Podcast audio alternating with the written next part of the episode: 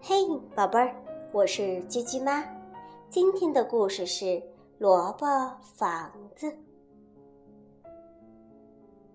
小白兔来到了一片萝卜地，看见地里有一个大大的萝卜，它灵机一动，想用这个大萝卜呀做成一座房子。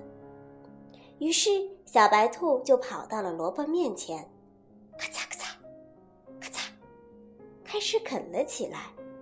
不一会儿呀，就啃出了一个窗户，咔嚓咔嚓；不一会儿又啃出了一个门，咔嚓咔嚓，咔嚓咔嚓咔嚓，咔嚓咔嚓咔嚓。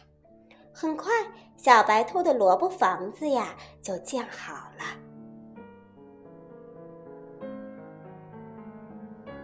森林里的小动物们听说小白兔建了一座萝卜房子，它们呀都很好奇。都跑过来看，小白兔，你的房子真漂亮！小白兔，你的房子可真漂亮！大家夸赞道。小白兔得意地说：“那当然，我的房子是世上独一无二的。”小猫就说了：“我可以。”住在你的家里吗？帮你保护萝卜房子。小兔说：“不行，你会把我的房子弄脏的。”小猫听后呀，伤心的走了。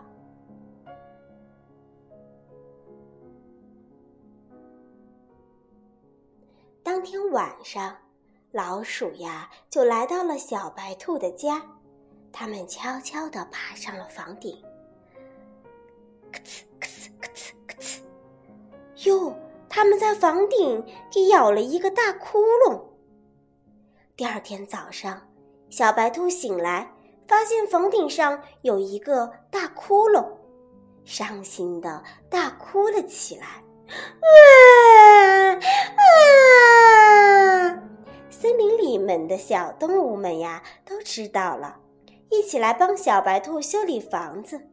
房子修好后，小白兔不好意思的对小猫说：“嗯，小猫，对不起，你能帮我继续保护萝卜房子吗？”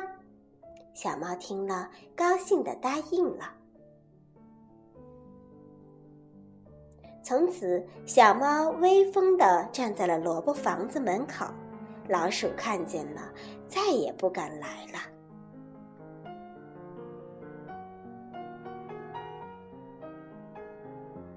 好了，宝贝儿，机器妈的故事讲完了。那么，小白兔为什么最后又邀请小猫和它一起住呢？